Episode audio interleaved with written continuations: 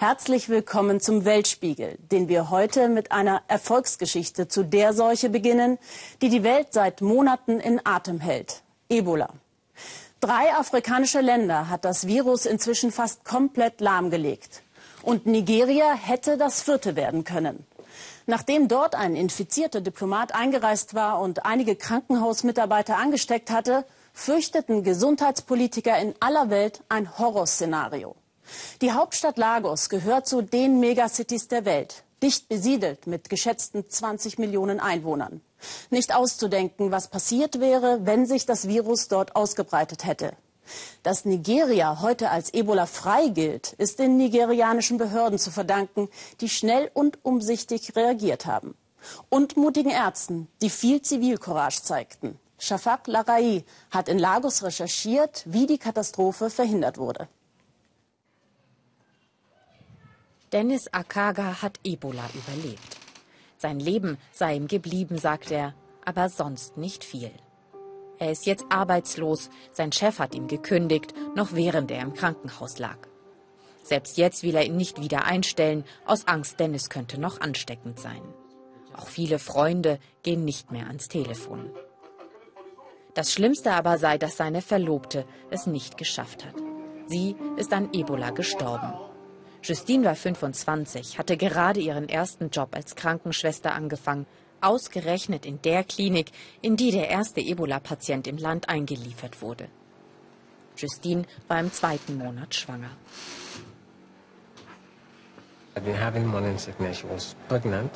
Ihr war morgens ohnehin oft übel, weil sie schwanger war. Deshalb habe ich keinen Verdacht geschöpft. Die Symptome waren erstmal wie bei einer Erkältung. Wenn ich früher gewusst hätte, dass es Ebola ist, hätte ich sie früher ins Krankenhaus gebracht. Vielleicht hätte sie es dann geschafft, aber ich wusste es einfach nicht. Im Krankenhaus sollte keiner wissen, dass die neue Schwester in ihrer Probezeit schon schwanger ist. Deshalb hat Dennis seine Freundin mehrere Tage zu Hause gepflegt, ohne fließendes Wasser. Sie hat sich immer häufiger übergeben, erzählt er. Dann erst sind sie in die Klinik gefahren. Da hatte er sich bereits angesteckt. Die ganze Wohnung wurde dekontaminiert. Sobald er wieder etwas Energie hat, will Dennis alles neu streichen. Im Moment kann er das gemeinsame Schlafzimmer nicht einmal betreten. Zu schmerzhaft sei das. Wenn ich hier reingehe, fühle ich ihre Präsenz, als ob sie noch da ist und ich sie nur nicht sehen kann.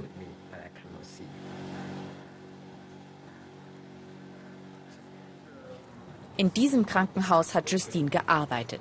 Sie ist eine von sieben Menschen, die in Nigeria an Ebola gestorben sind, vier von ihnen hier. Dass es nicht mehr waren, liegt auch an diesem Mann. Benjamin Ohalyari ist eigentlich Gynäkologe. Mit Ebola hatten er und seine Kollegen noch nie, nicht mal im entferntesten etwas zu tun. Doch als ein Patient aus Liberia im Juli bei ihnen eingeliefert wird, hatten sie die richtige Vermutung. Als wir den Verdacht hatten, dass er Ebola haben könnte, haben wir ihn hier isoliert. Hier ist er bis zum Schluss geblieben. Wir haben ihn sehr früh abgeschottet. Und das trotz massivem Druck. Der Patient war Diplomat, wollte das Krankenhaus sofort wieder verlassen. Sogar liberianische Regierungsbeamte riefen an, drohten mit Klagen. Doch Dr. Ohiyari blieb standhaft, ließ den Mann nicht gehen und verhinderte so wohl eine Katastrophe in Nigeria. Zivilcourage, die leider nicht belohnt wird. Seine neueste Investition, eine Frühgeburtenstation, verweist. Uh,